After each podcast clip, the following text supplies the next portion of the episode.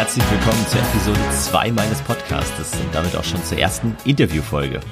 Heute habe ich Lena Wittneben zu Gast. Lena ist systemischer Coach und Edutainerin. Was das genau bedeutet, erfährst du gleich im Interview. Ihr Credo ist eine Songzeile aus einem Lied von Leonard Cohen, nämlich There is a crack in everything and that is how the light gets in. Und genauso heißt auch ihr eigener Podcast, There is a crack in everything, also hört ihr den unbedingt mal an. Sie selbst bezeichnet sich als Expertin für mehr Erfolg und Balance ohne Selbstoptimierungswahn und Chakra-Attitüde. Und genau das verkörpert sie meiner Meinung nach auch und hat deswegen vor kurzem ein einwöchiges Praktikum in einem Hospiz gemacht und darüber sprechen wir heute, was sie dabei über das Sterben, aber vor allem auch über das Leben gelernt hat. Also, lass dich inspirieren. Ja, Lena, äh, herzlich willkommen äh, in meinem Podcast diesmal. Ja, hi Dennis, vielen, vielen Dank für die Einladung. Ich freue mich total, dass ich dabei sein darf. Normalerweise startet man ja in Podcast so mit den Fragen, ja, was hast du irgendwie, was wolltest du als Kind werden? Äh, wie bist du zu dem geworden, was du heute bist? Ich starte mal direkt mit einer anderen Frage, nämlich, äh, hast du Angst vor dem Sterben? Puh, das ist wirklich mal äh, ein Einstieg. Ähm, Habe ich Angst vor dem Sterben?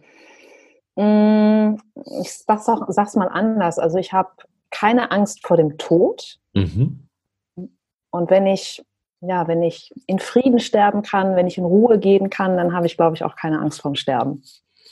Ja, also sehe ich genauso. Wir kommen ja später wahrscheinlich nochmal ein bisschen mehr darauf mhm. zu sprechen, was da unsere Erfahrungen mit dem Thema sind. Äh, aber mir geht's genauso. Das, der Sterbeprozess an sich, ja, bin ich nicht so scharf drauf.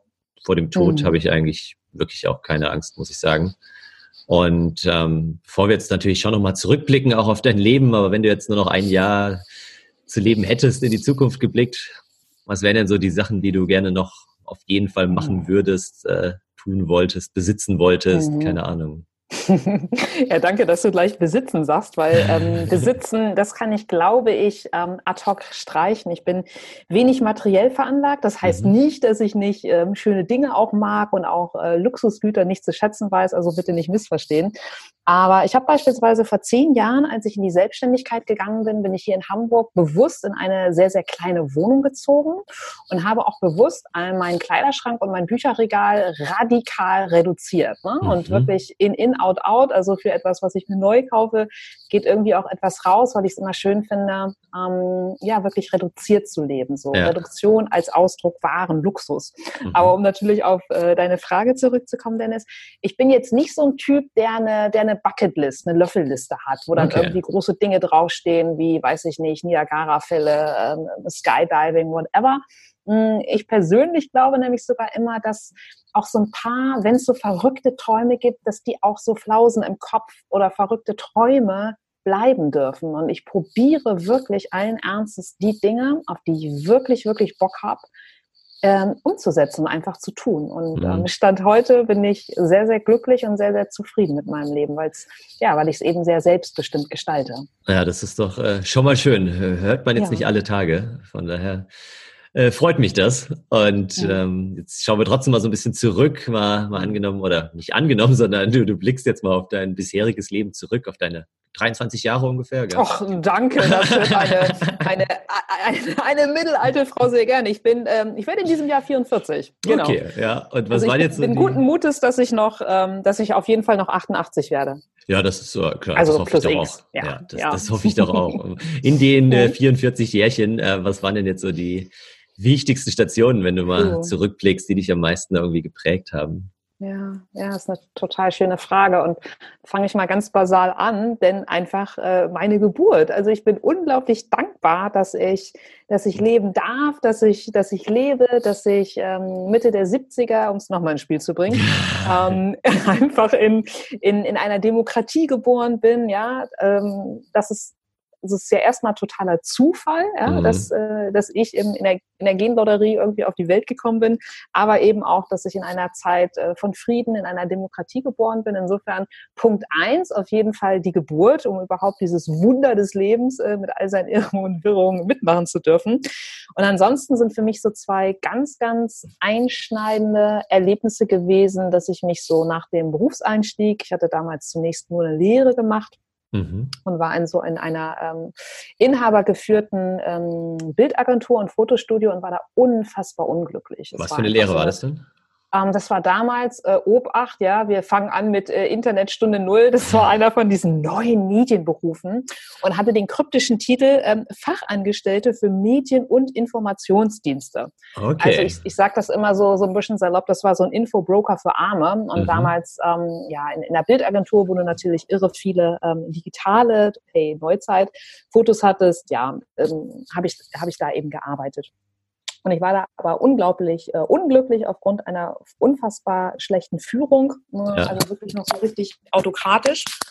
Und da habe ich irgendwann den Hintern hochgekriegt, also bin aus, auch aus meiner Opferleidenshaltung herausgekommen und habe nochmal ähm, ein Studium nebenbei ähm, am Abend und am Wochenende aufgesattelt, Medienfachwirtin, was für mich dann einfach ähm, ja die Basis war, um zu wissen, so okay, alles klar, wenn ich wirklich in meinem Leben nochmal mehr Verantwortung übernehmen will, wenn ich all meine beruflichen Ideen und Träume auch in die Tat bringen will, dann muss ich und will ich auch faktisch äh, mich noch mehr aufschlauen und brauche ich auch de facto eine höhere Qualifizierung. Mhm. Genau, und dass ich da einfach aus dem Quark gekommen gekommen bin, äh, ja, und dann eben auch eine neue Anstellung gefunden habe. Ich habe dann damals Mitte der oder an, ja, Mitte der 2000er ähm, hier in Hamburg in einem großen Verlagshaus angefangen und habe da quasi so Internet von der Stunde Null gelernt. Und das war so meine zweite ganz, ganz große Station, in großen Konzernen zu kommen, tolle Chefs zu haben, also wirklich Führung zu erleben, gefördert zu werden und in einer neuen Sache mich so richtig mit, mit Leidenschaft reinzustürzen. Und mhm. ähm, die dritte ganz, ganz, der dritte ganz, ganz wichtige Schneide- oder Wendepunkt in meinem Leben war dann, als ich mich vor ähm, zehn Jahren selbstständig gemacht habe. Also so schön wie die Verlagsjahre auch waren, ich habe halt unfassbar viel Gas gegeben, habe mich damals dann auch viel über die Arbeit definiert, ja, also jetzt nicht prestigemäßig, aber einfach so, oh, Verantwortung und gearbeitet wirklich ähm, äh, wie eine Beknackte, muss man ja. sozusagen. Bin dann auch ähm, ja, klassisch krank geworden ähm, ja, und habe dann eben den Stecker gezogen, habe mich, habe mir damals auch überlegt, was ist wirklich wichtig, was will ich wirklich und habe mhm. mich dann eben vor zehn Jahren selbstständig gemacht. Und insofern Geburt ähm, aus dem Quark kommen, ja, und äh, letztlich der Sprung in die Selbstständigkeit. Das sind für mich meine absolut zentralen Wendepunkt im Leben. Ja, spannend, krass. Und bist auch noch selbstständig heute und äh, genau. jetzt mal Corona außen vor gelassen, wenn das nicht da wäre, nicht da ist, ja. womit genau. du normalerweise dein Geld? Äh? Also du meinst in der Zeitrechnung prä-Corona, genau, ja, also jetzt äh, zwei Wochen, wir, wir sprechen gerade ja ähm, so knapp Ende März äh, genau äh, zurück. Ja, was ich mache, ich bin ähm, systemischer Coach und ganzheitliche Gedächtnistrainerin und äh, von Hause, wie gesagt, auch noch Medienfachwirtin und mache dahingehend so Marketingberatung für Gründer, Einzelunternehmer, also wie kann man sichtbar werden, wie kann man seine Presse- und PR-Arbeit in Eigenregie machen, wie kann man netzwerken und im systemischen Coaching-Bereich und im Gedächtnistraining, ich nenne mich da immer Edutainerin, ja, so nach dem Motto, schlimmstenfalls äh, macht es auch noch Spaß und du fühlst dich unterhalten, mache ich eben größtenteils entweder auf öffentlichen Konferenzen, Kongressbühnen oder eben in Firmen, gebe ich Vorträge und mache Workshops so rund um die Themen, wie können wir ohne, das ist mir mal ganz, ganz wichtig, Selbstoptimierungswahn und ohne irgend so ein Coaching-Chaka-Getue mhm. äh, produktiv bleiben, konzentriert bleiben, fokussiert bleiben, aber dabei eben auch mental erholt. Genau, okay. und das ist ein guter Mix und dann hast du auch schon angekündigt, habe ich auch noch einen Podcast. Also ja, es sind einfach viele, viele Tätigkeiten, die letztlich aber immer auf ein Wozu oder ein Purpose, um meine Anglizismen ins Spiel zu bringen, bei mir einzahlen. Und der ist nochmal in einem Satz zusammengefasst. Oha, wenn ich, äh, das hört sich jetzt fast Elevator-Pitch-mäßig ja, an. Ja, genau. Ähm, ja, letztlich ist es für mich immer am wichtigsten, Menschen, und da sage ich häufig auch wieder, mit sich selbst in Kontakt zu bringen und andere mhm. in Kontakt zu bringen. Und was ich damit meine, ist eigentlich nicht, dass ich mich jetzt irgendwie abfeiere, wenn ich auf der Bühne stehe und denke so, oh geil, voll toller Vortrag, oh, die Leute lachen und klatschen, sondern wenn ich merke, dass die Dinge, ich habe die Weisheit ja weiß Gott nicht mit Löffeln gegessen, also ich bin ja selbst eine permanent Lernende und eine, die sich auch immer wieder konzentrieren und mental erholen muss. Ja. Aber für mich ist mein Wozu einfach, wenn ich merke, dass Menschen äh, durch die Impulse, die ich gebe, einfach wieder mit sich selbst in Kontakt kommen. Und bei allen anderen Dingen, sei es jetzt eben die Marketingberatung oder bei Workshops, einfach auch wieder Menschen untereinander mit ineinander, ja, untereinander, miteinander äh, in Kontakt zu bringen. Und das mhm. sind einfach Dinge, für die ich gerne aufstehe, für die ich loslaufe und ja, die mich einfach glücklich machen. Also ich finde auch immer, wenn man sich untereinander nicht vernetzt, ohne einen, ähm, ohne einen Hintergedanken. Also ich, es ist auch total okay, wenn irgendjemand Affiliate-Deals macht oder sagt so, ey, wenn du darüber einen Job bekommst, dann kriege ich aber so und so viel Prozent. Finde ich total legitim, aber ich selbst empfinde es immer einfach nur als unterlassene Hilfeleistung, wenn man beispielsweise irgendwie nicht eine Firma mit Freelancer X in Kontakt bringt oder dem einen nicht erzählt mit, ey, der könnte genau das gebrauchen, was du tust. Also ich bringe einfach oder ich stelle einfach gern Kontakte und Verbindungen her. Okay. Ja, der Elevator ist schon jetzt zweimal hoch und runter gefahren. du, wir nehmen da in Hamburg, gibt es ja noch, in, ähm, gibt's noch ein paar ähm, Paternoster. Paternoster. Ah, ja, okay. Die fahren immer so eine, äh, so eine Schleife. Aber, oder man kann äh, zwischendurch rausspringen und bei dem anderen wieder reinspringen. Genau. Oder äh, Dennis, long story short, Menschen mit sich und anderen in Kontakt zu bringen. Das ja, klingt gut. Nee, perfekt. Also genau. Ja. Äh, das verstehe ich auch jetzt. Äh, danke dir. Äh, ja. Was ich nicht wusste, dass du Gedächtnistrainerin bist. Also die anderen Marketingberatung, systemisches Coaching und so, das hatte ich okay. auch. Aber ich könnte jetzt einen schlechten, ich könnte dann auch, ja. du bringst mir bei, wie ich mir Sachen besser merken kann und so. Mhm. Mhm. Also an der Stelle wäre natürlich jetzt äh, eine Steilvorlage für einen unfassbar schlechten Gag gewesen, aber den spare ich mir jetzt frei nach dem Motto, hast du wohl vergessen, dass ich Gedächtnistrainerin bin. Nee, aber ohne Flachs, genau. Das mache ich auch und da geht es eigentlich immer auch nur darum, wieder spielerisch ähm, sich etwas zu merken, Emotionen einzusetzen. Aber ja, das kennst du aus den vielen, vielen Büchern, die du gelesen hast, ja auch alles. Ja, da kann ich auch. Äh, auch noch einen flachen Witz dazu. Ähm, wo Hau raus, immer gut. Mutter meiner Freundin letztens meinte, ah, wie heißen nochmal diese einen Tabletten, die ich da immer nehme? Wieso, für, für, was sind denn die Tabletten? Ja, für, für den Kopf, damit ich die Sachen besser merken kann.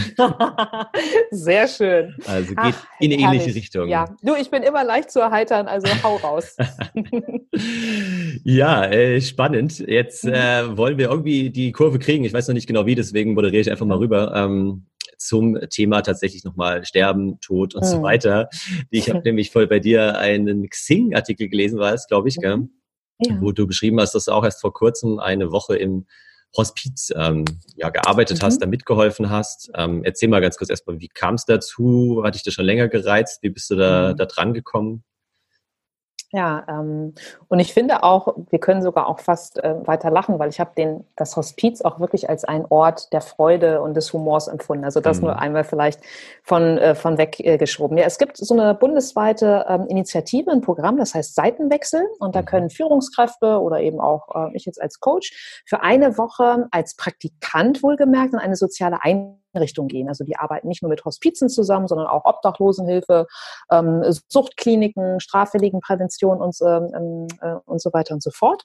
Und mich hat ja Hospizarbeit, ich kann ja eigentlich gar nicht mehr so genau sagen, warum Dennis, aber irgendwie hat mich das schon immer interessiert, bewegt, äh, getriggert. Und ähm, ja, als ich dieses Programm auf einer Messe, auf einer Gesundheitsmesse äh, kennengelernt habe, ja, war das für mich äh, nach einer kleinen Überlegzeit keine Frage mehr, dass ich ja daran gerne teilnehmen wollte. Mhm. Und das habe ich eben jetzt im vergangenen Monat für eine Woche hier in einem Diakoniehospiz, was zu einem großen äh, Krankenhauskomplex hier in Hamburg gehört, habe ich dort eine Woche als Praktikantin mitarbeiten dürfen. Genau. Okay, ja, dann nimm uns mal kurz vielleicht mit, da nochmal so ein bisschen rein, wie die Stimmung mhm. war, weil genau, ich erzähle auch gleich mal was, ich habe auch äh, nicht Hospiz, aber Palliativstation-Erfahrung okay. leider und ähm, fand ja. das eigentlich auch wahnsinnig beruhigend, die Stimmung, wahnsinnig, ähm, ja, schon auch also positiv übertrieben, aber irgendwie ja so ein bisschen fröhlich fast ähm, mhm. und ja, gar nicht so, wie man sich äh, vielleicht unbedingt vorstellt von außen. Also nimm ja. uns gerne mal mit und erzähl mal so, was da auch deine Aufgaben waren, was du da überhaupt machen mhm. durftest, was du für Gespräche hattest. Ja, ja, total gerne. Also das Hospiz hat ähm, 14 Plätze für Gäste und ich finde, das ist schon mal so ähm, der erste schöne Aspekt, dass die mhm. Menschen, die dorthin kommen, nicht Patienten heißen, sondern Gäste. Und ähm, ja, es gibt da ein, ein großes Team an Pflegerinnen und Pflegern, die in einem Dreischichtsystem arbeiten. Und was halt total schön ist im Gegensatz zum Krankenhaus, ist, dass sie natürlich einen ganz anderen Betreuungsschlüssel haben. Das heißt, es gibt in der Regel in einer Schicht vier Pflegerinnen, Pfleger und die betreuen dann eben diese äh, 14 Gäste. Und meine Aufgabe war es, ich war dann auch mal in der Frühschicht eingeteilt, im Spätdienst, im Mitteldienst. Ja, also mhm. für mich als Early Bird war das, war das auch sehr, sehr dankbar. Ich konnte endlich mal so richtig früh, irgendwo Anfang 6.30 Uhr ging es los. Ah, krass, und ja, ja ich habe die Pfleger halt bei der ganz normalen, bei ihren ganz normalen Tätigkeiten äh, begleiten dürfen und natürlich auch unterstützen dürfen. Das sind dann solche Dinge wie morgens Frühstück bringen, ähm, Tabletten bringen, ähm, natürlich dann ja alle Mahlzeiten, das Mittagessen und das Abendbrot, ähm, bei der täglichen äh, Pflege zu helfen, also Gäste auch, die, äh, in, ja, die bettlägerig sind, ähm, auch zu waschen, zu versorgen ähm, ja, auch kleine Spaziergänge zu machen mit Gästen, also im Flur, im Hospiz selbst. Es war in ja. so einem wunderschönen ähm, Kreuzgang angelegt. Ja, und dort einfach auch ähm, zusammen Zeit zu verbringen, miteinander zu sprechen. Und ansonsten gehörte über dieses Pflegeteam zum Hospiz natürlich auch noch weitere Mitarbeiter, wie ein eigener Seelsorger, wie ähm, Sozialarbeiterin, wie der Küchendienst.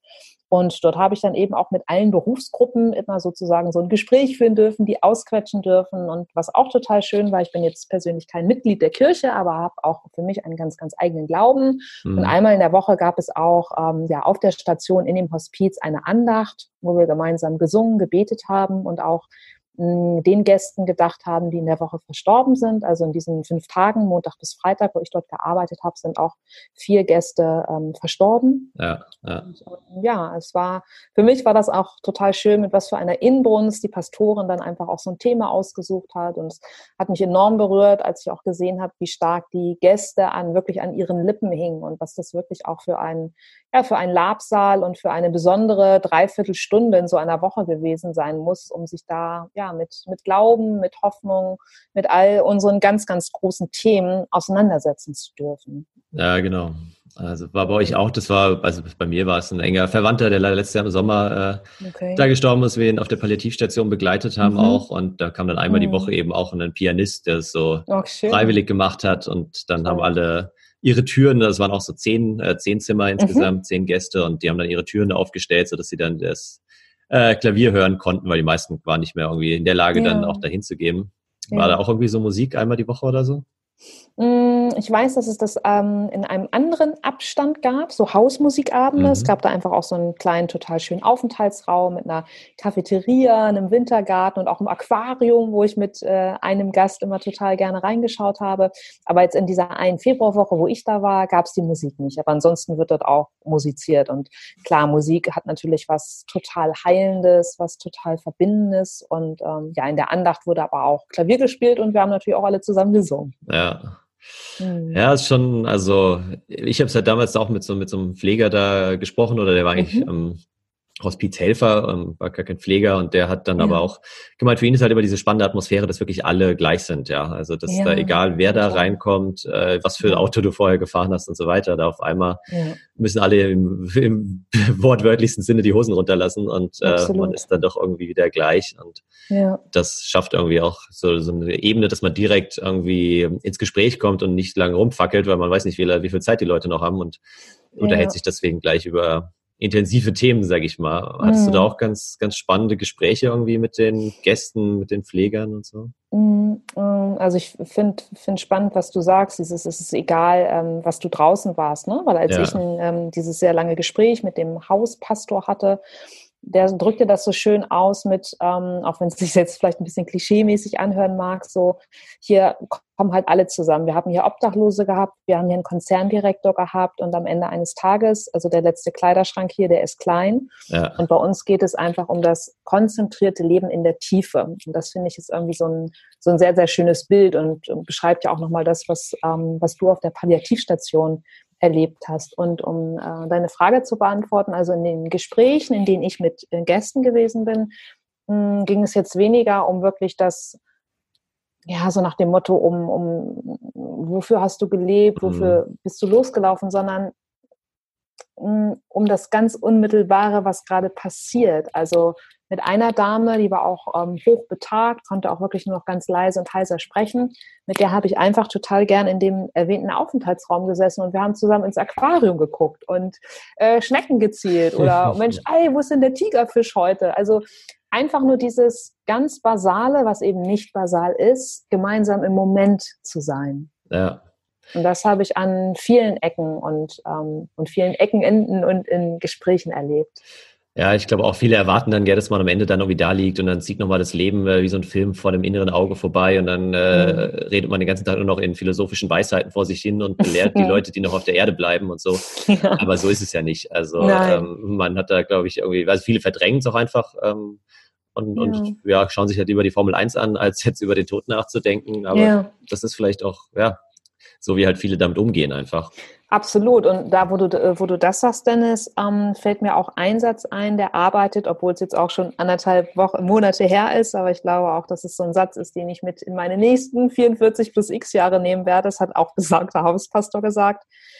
Der meinte einfach so, so wie wir leben, so sterben wir auch. Und ähm, ich glaube, das kann vielleicht auch eine Allegorie sein zu dem, was du gerade ähm, so ja. bildhaft skizziert hast mit diesem, ja, mein Gott, halt Formel 1 gucken. Ne? Und wer war ich einfach in meinem Leben und äh, konnte ich mich einlassen, konnte ich vertrauen, konnte ich einfach auch zulassen.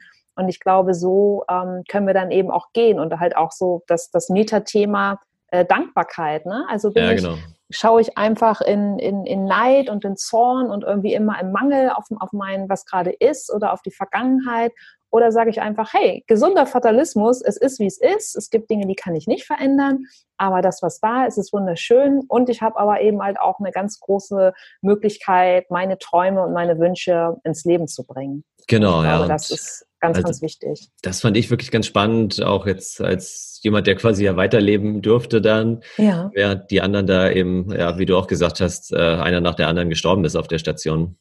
Ich mhm. glaube, das ist wahrscheinlich fast ein normaler Schnitt, so vier bis fünf pro Woche. Ja. Ist halt ja. schon extrem, das dann da so zu sehen. Und trotzdem habe ich dann auf einmal ganz andere Prioritäten gesetzt für mich. Und ja, so ein bisschen wie während Corona, auf einmal geht's halt doch alles, was, was vorher nicht ging. Und ich habe ja. dann auch Termine abgesagt, äh, ja. mir ganz gut überlegt, mit wem telefoniere ich jetzt, wen treffe ich persönlich und so. Und das mhm. ist ja mhm. schon auch, also wird ja häufig so als Coaching-Tool verwendet quasi so. Ja, ja stell dir irgendwie vor, du hättest jetzt nur noch drei Jahre zu leben oder äh, den, den Tod quasi ein bisschen ins Leben zu holen, um auch wieder Prioritäten zu setzen. Verwendest Absolut. du das auch ab und zu in deinen Coachings irgendwie? Oder ist, mhm. also mm, ich hatte mal ähm, zweimal die softere Wante, äh, Variante, indem ich nicht ähm, auf die Grabrede eingegangen bin, wobei ich das auch kenne und das auch mhm. wirklich sehr, sehr mega kraftvolles Tool, ähm, als ein mega kraftvolles Tool empfinde. Äh, ich habe zweimal die Variante gemacht mit ähm, was soll an deinem 90. Geburtstag äh, so von deinen besten Freunden ja, cool. erzählt werden. Ja, und, ja. Äh, das geht natürlich aber in eine, in eine ganz, ganz ähnliche Richtung, klaro. Ja, ja, ja das stimmt. Äh, ich habe mhm. letztens, äh, fällt mir gerade ein, ein Interview mit Campino gesehen, der Sänger mhm. von den Toten Hosen. Und der, ja. selbst der meinte, seit er Anfang 20 ist und so das erste Mal irgendwie ein bisschen Geld verdient hat, ähm, schaut er sich regelmäßig sein Testament an und Ach, überarbeitet das. Und äh, zwar okay. nicht, weil er jetzt sagt, wem vererbe ich meine Millionen oder so, ja. sondern äh, weil er sagt, ähm, dadurch priorisiert er halt nochmal so ein bisschen. Und es geht wow. ihm mehr darum, so einen kleinen Ring, der ihm irgendwie viel bedeutet, ja, oder ähm, mhm. vielleicht ein Auto oder was. Also so Dinge, die ihm wirklich viel bedeuten. Wem würde er die überlassen? Welchem wow, Freund, ja. welcher Freundin? Und dadurch äh, rückt er sich halt nochmal so ins Bewusstsein, wem er jetzt gerade wirklich nahe ist oder wer vielleicht einfach irgendwie ein guter Bekannter ist, aber mehr nicht und so. Mhm. Also fand ich ganz interessant, dass selbst äh, er da so, so eine ja. Übung macht, um das regelmäßig zu reflektieren. Ja. ja, und ich glaube auch, wo du das ansprichst, Dennis, dass es, glaube ich, auch wirklich die Regelmäßigkeit ist, ne? weil ja. wir sind ja ständig an anderen äh, Punkten in unserem Leben, sei es jetzt, ähm, weil wir gerade irgendwie einen neuen Step in der Karriere, um es mal als Karriere zu bezeichnen, rocken oder jemand gründet eine Familie oder ist selbst irgendwie erkrankt und insofern ja, haben wir auch zu jedem Zeitpunkt ähm, unterschiedliche Prioritäten. Deshalb glaube ich, kann das ganz, ganz wertvoll sein, da ja, auch genau. immer wieder, Stichwort Kompassnadel, sich irgendwie neu auszuloten. Ne? Ja. Du hattest doch in deinem Podcast auch mal eine Frau äh, zu Gast, die ihren damaligen Mann oder Freund verloren hat, gerne jetzt auch oh, ja. was, äh, über den ja. Tod bloggt und Podcast macht, soweit ich weiß. Ach nee, genau, da gibt es zwei, aber wenn du das mit, mit den Todblocken gemeinsam ist das, ähm, genau, die Karina ähm, Stöwe, die auch den ja, Tod genau. anplagt, so, so ein Podcast ja, ja, ja, hat. Genau, die genau. hat ihren Papa damals verloren, genau. Ah, okay, aber eine andere, ein anderer Gast, äh, genau, die hat leider vor jetzt drei Jahren ihren Partner von jetzt auf Stimmt. verloren. Ja. ja, ja. Und hast du mit denen auch irgendwie drüber gesprochen oder was ist, weil ich auch immer überlege, wie kann man denn den, den Tod doch mehr so ein bisschen in die Mitte der Gesellschaft rücken? Ja, wie ist es nicht sowas, es ist ja immer sowas, worüber man nicht spricht oder wie wir jetzt, mhm. dann wird man irgendwie ganz bedächtig und andächtig und wenn man irgendwie lacht mhm. und wir haben da in dem Zimmer da, also kurz hm. vor dem Tod haben wir echt lauthals gelacht und so und andere ja, auch. Wie schön, den, ja. Ja, und das ist, also es gehört dann einfach zum Leben dazu. Genau. So, aber wie kann man das schaffen, den so ein bisschen mehr in die Mitte der Gesellschaft zu bringen? Hast du da irgendwelche Ideen? Hm, also ich glaube, das, was, was du tust, also jetzt ähm, nicht, weil ich dein Gast bin, sondern einfach, dass du darüber redest, ja, dass du dieses eine Buch gelesen hast, äh, davon dein, dein zweites Kapitel in deinem mhm. tollen Werk gemacht hast. Also ich glaube, es einfach wirklich besprechbar zu machen. Und wir sind jetzt ja hier nicht mit äh, Samthandschuhen und äh, oh Gott, oh Gott, ja. ähm, sondern einfach darüber sprechen und auch über Ängste darüber spre ähm, äh, sprechen und auch ähm, Trauer zu zeigen und zuzulassen. Und ähm, ich glaube, das ist, das ist der einzige Weg, es wirklich in die Mitte zu holen, weil auch jetzt wieder, hört sich wieder an nach ähm, Glückskeks oder ähm, äh, Teebeutelspruch. Ja, aber, genau, ja. viel zitiertes Aber, wir wissen ja nicht, ob uns heute Abend der Ziegelstein auf den Kopf fällt. Mhm. Ja? Ich gehe jetzt von diesen, hey, 44 plus x Jahren aus, aber ey, ich weiß es nicht. Ja. Ich weiß es nicht. Ja, das stimmt. Und das, also, das ist ja auch mit so ein, also warum man ja äh, den, den Tod quasi häufiger irgendwie ins Leben holen soll, ist ja, damit man auch einfach ins Handeln kommt, ja, und halt nicht immer Absolut. nur irgendwie ganze 24 Stunden vor Netflix hängt und, äh, ja, gut, ja. wenn das das ist, was man will, dann ist ja fein, aber. Klar. Sich halt vielleicht ein paar Gedanken macht, was man sonst noch so will, wen man treffen möchte, was man noch irgendwie ja. erleben will und so. Und, ja. ähm, dennoch, ähm, ja, schaffen es ja viele nicht mal loszulegen, sondern die überlegen sich dann vielleicht sogar auch, ja, bis ich äh, zu meinem 90. würde ich noch gerne folgende drei Sachen äh, erleben, aber sie schaffen es halt nicht ins Handeln zu kommen. Und das mhm. ist ja mhm. bei mir auch so eine Rubrik äh, in, in meinem Podcast, die ich gerne etablieren will, mit meinen Gästen ja. darüber zu sprechen, wie schafft man es denn loszulegen? Also was, mhm. wie schaffst du es irgendwie, wenn du was, was tun willst, äh, ein mhm. Ziel dir vorgenommen hast, dann auch wirklich anzufangen und dann natürlich auch dran zu bleiben? So. Mhm. Ähm, ja, also letztlich bist du natürlich der, der Experte, um wirklich äh, Stichwort äh, Ziele zu erreichen und ins Tun zu kommen. Mhm, bei mir ist es immer ähm, sehr, sehr zielführend oder was ich dann auch meinen Coaches ähm, mitgebe, wenn es eben Thema ist, sich immer nach dem wirklichen Warum zu fragen. Also ich habe dann ein ganz basales Beispiel. Ich hatte mal einen Coachee, einen Mann, mhm. der war ähm, hat sich sehr, sehr schlecht ernährt, war übergewichtig, hat geraucht und äh, wollte dann wirklich so ins Tun kommen. Ne? Und dann so die Klassiker, du kennst das alles, smarte Ziele setzen, bla bla bla, Belohnung, Umgang mit Widerständen, tralala, die, die, die. Lange Rede, kurzer Sinn, er kam halt irgendwie nicht aus dem Kniff. Und ähm, auch hier nochmal, long story short, letztendlich kam es raus, dass er eigentlich nur wieder eine neue Partnerin haben wollte. Und ah, okay. Für ihn war es aber so verschaltet mit, oh, ich muss ähm, wieder fitter sein, ich muss irgendwie einen guten Körper haben, ich muss mich auch gesund ernähren, Sportdesign, tralala. Und da einfach immer wieder sich ganz, ganz ehrlich in innerer Klausur im stillen Kämmerlein zu fragen, warum will ich das wirklich? Warum ja. will ich das wirklich? Immer wieder zu hinterfragen. Und dann natürlich, auch da bist du auch der Experte, ähm, so diese Wenn-Dann-Haltung. Ne? Das mhm. ist ja mhm. dann immer so dieses Leute, ja, wenn dann ist, ne? wenn ich die Gehaltserhöhung komme, dann kümmere ich mich um eine neue Wohnung. Ja, Bullshit. Wenn es eingetroffen ist, dann haben sie ein neues Wenn-Dann. Und da komme ich dann auch immer so mit äh, Gedächtnistraining, äh, Stichwort äh, Komfortzone, auch ein unfassbar inflationär gebrauchtes Buzzword. Ja. ja, aber warum bin ich denn drin? Ne? Habe ich wirklich Angst, von den anderen verlacht zu werden? ja, in der Steinzeit war das blöd, wenn ich aus der Höhle gekickt werden würde. Ist es Faulheit? Ähm, ja.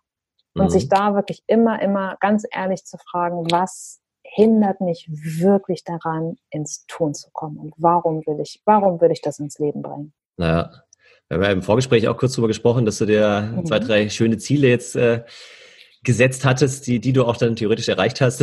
Corona hat wieder einen Strich durch die Rechnung gemacht. Okay, aber, ja. Ja, ähm, ja. Hast du da bei denen sofort losgelegt oder gab es da auch irgendwie so ein bisschen Startschwierigkeiten, ähm, wo du nicht genau wusstest, jetzt habe ich zwar das Ziel, aber wie nähere ich mich dem an, wie komme ich da hin? Mhm nee, also da bin ich echt so ein, so ein ziemlicher Hauruck-Typ. Es hört sich immer blöd an oder ein bisschen vermessen, wenn ich jetzt Goethe zitiere, aber der hat einfach immer gesagt, Erfolg hat drei Buchstaben, tun. Und ganz, ganz ehrlich, also ich habe halt wenig Angst vor, vor Ablehnung. Und wenn ich mhm. irgendwas will, dann hm, weiß ich nicht, sei es jetzt bei einer bestimmten Firma, wo ich unbedingt einen Workshop geben will oder eine ganz tolle Konferenz, die jetzt nicht auf mich zugekommen sind, sondern wo ich mich irgendwie bewerbe, meine Güte, dann recherchiere ich mir einen Wolf, ähm, dann gucke ich, wer ist dafür zuständig und dann schreibe ich die Person nett an, aber natürlich jetzt auch nicht mit nicht bitte, sondern ich überlege halt so, ey, was hätten die denn für einen Mehrwert, wenn ich den und den Inhalt oder den und den Impuls bringe? Und wenn ich kein Feedback bekomme, also da ist so mein persönliches Credo immer höfliche Hartnäckigkeit hilft, ja, ja drei ja. Hs. Meine Güte, dann, dann remind ich halt nach einer gewissen Zeit. Also ich glaube einfach immer, einfach machen und halber wirklich halt dranbleiben. Und bei mir ist es dann halt bei solchen Zielen, ja, ist es halt einfach Leute ähm, reminden, erinnern, so. Ja, das ist spannend. Also, ja, ich, äh, weil du jetzt dreimal betont hast, dass ich da Experte bin auf dem Gebiet, aber mhm. diese 3H äh, kannte ich so noch nicht in der Formulierung. Mhm. Die werde ich mir gleich aufschreiben. Und, Kannst du gerne übernehmen, habe ich mir leider auch nicht. Buch, genau, hab ich, genau, habe ich mir leider auch nicht ausgedacht, aber es ist halt echt einfach mein. Wen muss ich angeben als, äh, als Quelle? Äh, oh, ich weiß nicht mehr, wie der hieß, aber das war auch jemand, der vor Jahren mal. Ähm, Im Zweifel Goethe oder Seneca. Oder genau, im Zweifel war es immer Goethe oder der Dalai Lama oder Gandhi. Ja, genau. Die drei Hs hat schon der Dalai Lama gesagt. genau, höfliche Artigkeit, ja. Hilft, unbedingt. genau. Ja, perfekt. Damit sind wir leider ja. auch schon fast ähm, Och, Mensch. angelangt. Äh, ich Jetzt haben wir so viel gelacht beim Tod äh, und gerade auch in dieser ähm, Stand heute Corona-Zeit. Ähm, ja, ich könnte mit dir noch ohne Ende weiterkommen. Ja, Gleichfalls, ja. Ich habe noch so ein paar äh, kurze Fragen, kurze Antwort. Äh, ja. Spiel oh, ja. Und, äh, kurze Antwort ist für mich, ja, ich, ich, damit habe ich ein neues Ziel, was ich erreichen kann. Ich gebe dir kurze Antworten, Dennis. Hau raus.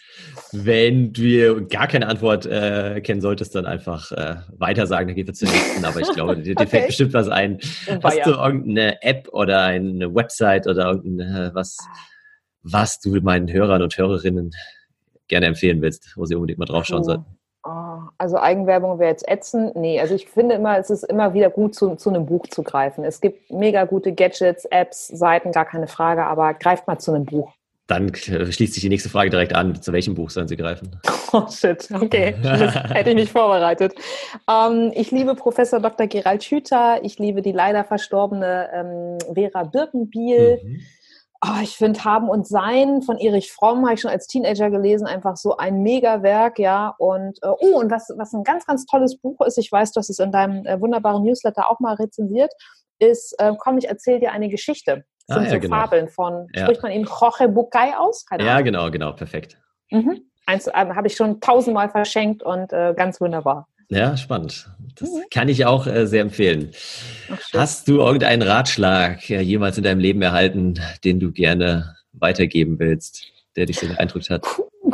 Schöne, gute Frage. Ähm, mein Vater hat immer gesagt, andere kochen auch nur mit Wasser. Mhm. Und ähm, ich sage heute immer, wenn andere in Schnee pinkeln, ist es auch nur gelb. Also, glaube, das, das ist ganz gut. Sich nicht von, von Titeln und von Karrieren einschüchtern lassen, sondern ja. ey, am Ende eines Tages, ja unabhängig von meiner Hospizerfahrung, sind wir alle nur Menschen, alle, die mal auf den Arm wollen, in den Arm wollen, ihre Träume verwirklichen wollen. Also in Schnee gepinkelt, gelb von jedem Bums. Ja, weise Worte. Äh, da, Ob die weise sind, weiß ich nicht, aber mir, mir hilft das immer. Da bleiben mir auch gar keine Fragen mehr übrig, außer wie die Hörer noch und Hörerinnen mit dir in Kontakt treten können. Äh, am besten über welche Kanäle du am besten mhm. erreichbar bist oder wo du auch äh, wertvollen Content teilst, wie den Artikel über den, wie ich ja wieder jetzt äh, auf dich aktuell aufmerksam geworden ah, bin. Ja, vielen Dank. Den habe ich auf Xing gemacht. Ich bin da Xing Insider. Ansonsten mache ich auch viel auf LinkedIn, auf Instagram oder eben meine Webseite lena-wittnehmen.de. Ich gehöre zu den wenigen Menschen, die damals nicht auf Facebook gegangen sind. Insofern, da findet man mich nicht. Du warst noch nie auf Facebook? Nein, ich habe ich hab dort keinen, äh, hab da damals äh, keinen Account gemacht, aber ich war schon mal auf der Plattform. Verrückt, ja, ja. Was du dir an Lebenszeit gespart hast, da können wir eine eigene Podcast-Folge nochmal drüber machen. Oh weia, ja, ja.